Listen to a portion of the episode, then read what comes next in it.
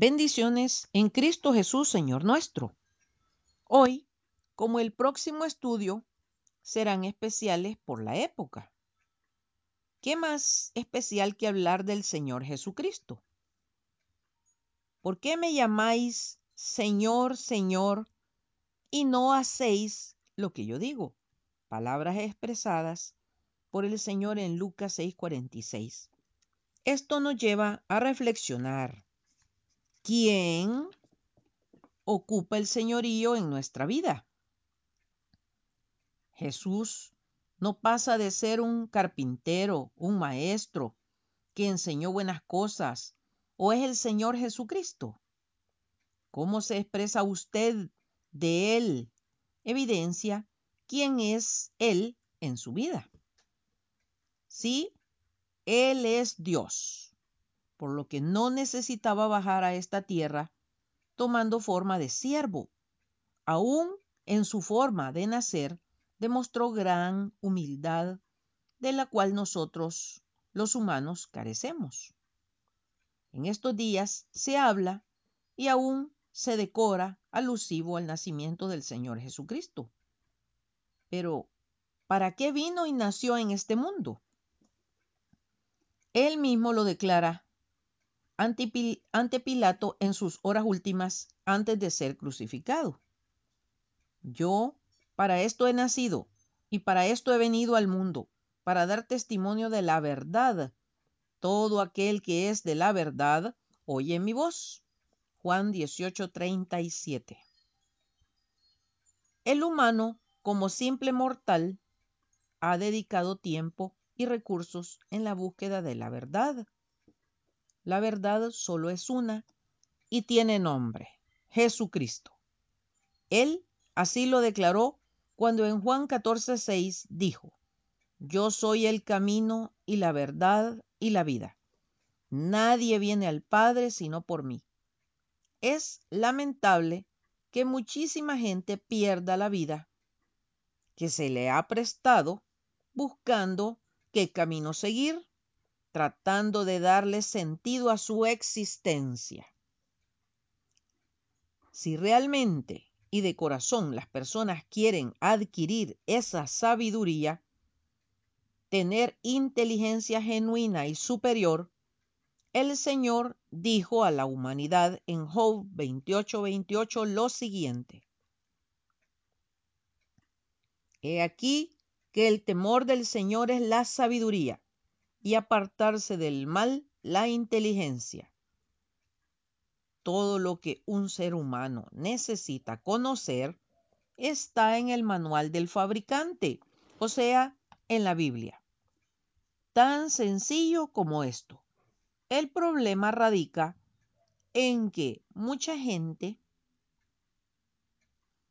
se complica con diferentes cosas.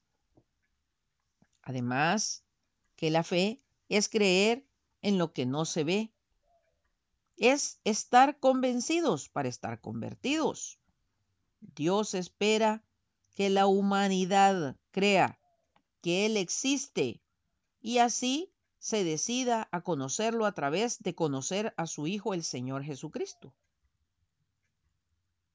Él vino para esto, hacernos libres a través de que nos decidamos a conocer la verdad.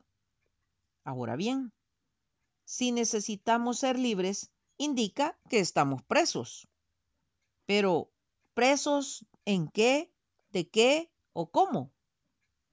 Presos bajo el gobierno de Satanás en esta tierra, de la cual él es príncipe. Este sistema llamado mundo, cuya base está en la mentira. Desde luego, él es el padre de la mentira. Él ha cegado a gran parte de la humanidad con religiosidad, dogmas, filosofías, ciencia, arte, tecnología, prácticas, conocimientos, etc. Para que de ser posible jamás se encuentre la verdad. ¿Cuál es el resultado de todo esto? Muchas personas viven frustradas buscando en todos lados hasta caer en la desgracia, en la degradación, al sucumbir ante las tinieblas a través de la rebeldía, la apatía y la enorme cantidad de vicios del alma y del envase, o sea, del cuerpo. ¿Cómo podrían todas estas personas encontrar la verdad si están perdidas? Dios no está ausente de este drama humano, como muchos opinan. Él sigue siendo Dios independientemente de si creemos en Él o no. Su palabra sigue estando a la disposición de quien quiera escudriñarla. Precisamente esta debería ser la razón de la celebración de la Navidad. ¿Por qué digo que debería ser? Porque desde que sucedió hace más de dos mil años en Belén, el nacimiento del Salvador del mundo, con el tiempo se fue diluyendo ese conocimiento de ese hermoso regalo a la humanidad de comunión y de agradecimiento. Ahora es para gastar muchas veces lo que no se tiene, para dejarse envolver en un aire de nostalgia que a muchos lleva hasta el suicidio o el homicidio. Época en que se incrementa el vicio y el desenfreno, etc.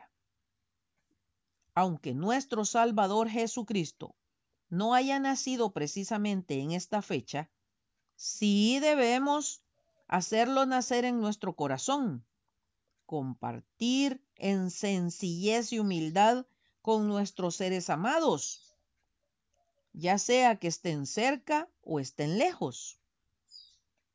Esta gran bendición de reconocer la verdad del gran regalo de Dios, enviar a su Hijo a tomar nuestro lugar de pecado en la cruz. Esta preciosa verdad que nos hace libres de las cadenas del pecado, nos da autoridad sobre el poder del mal, nos hace depositarios del Espíritu Santo de Dios, nos hace partícipes de los planes divinos. Ahora bien, es una decisión personal aceptar o rechazar este hermoso regalo. Es decisión de cada cual abrirle la puerta al Salvador que ha nacido para ser Señor en nuestro corazón. Es fácil recibirlo, porque así somos, nos gusta recibir recibir de Dios el nacimiento de nuestro Salvador. Pero ¿qué tal nos va a los humanos a la hora de reconocer al regalo de Dios como Señor? Para esto nos es necesario rendirnos al 100%, darnos como regalo hacia Él, morirnos a nuestros delitos y pasiones para que Él sea la vida, esa nueva vida que Él nos ofrece. Su nombre lo expresa con claridad. Jesús, el humilde y amoroso Salvador, el Cristo, el poderoso y glorioso Señor. ¿Por qué me llamáis Señor, Señor, y no hacéis lo que yo digo? Con sus palabras comenzamos esta reflexión con la esperanza que teniendo la única verdad que interesa conocer, no la desaprovechemos priorizando lo vano de este mundo.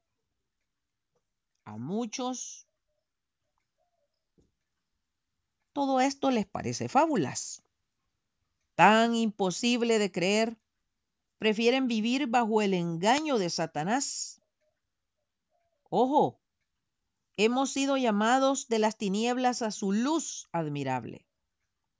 Él nos ha otorgado el privilegio de ser luz para quienes nos no conocen la verdad, predicar con el ejemplo las buenas nuevas que nos ha nacido un Salvador, pero no como una religión, un conocimiento vago, una práctica o una mera costumbre, sino como una forma de pensar, de actuar, de ser, de vivir a diario. Que seamos un ejemplo que conmueva vidas, que mueva montañas de problemas y dolor, que seamos las luces en esta Navidad, pero no solo por unas horas, un día o una semana, en que muchos se revisten con un espíritu de simple celebración y fiesta, sino que le permitamos al Espíritu Santo movernos a la comunión y al agradecimiento, a la comunión con nuestro Señor y Salvador Jesucristo, con nuestro Padre Celestial, de quien recibimos cada día su misericordia, comunión con el cuerpo de Cristo, la iglesia, o sea, todo aquel que cree en el Señor Jesucristo es nuestro hermano, aunque no se congregue en el mismo lugar. Comunión con nuestros seres amados, estén cerca o en la distancia. Y no solo en esta época, sino siempre, que tengamos comunión con nuestro prójimo.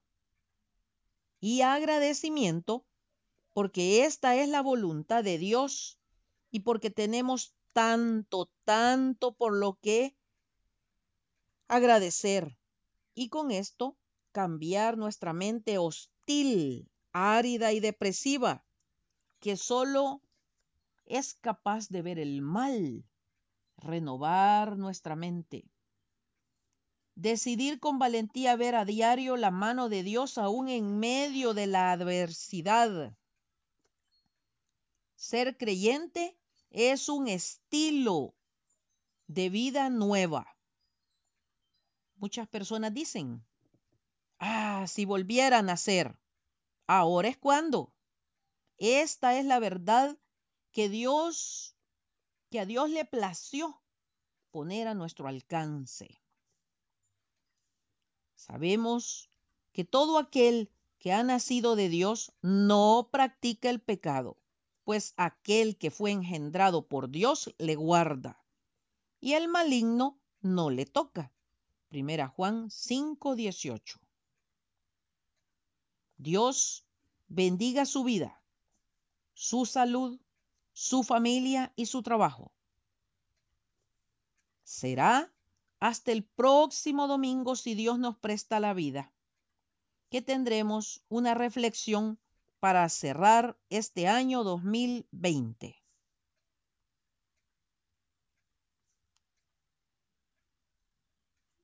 que nuestro Salvador Jesús sea el Señor de nuestro corazón y de nuestro hogar. Maranata, Cristo viene pronto. Atentamente, Lic Acevedo.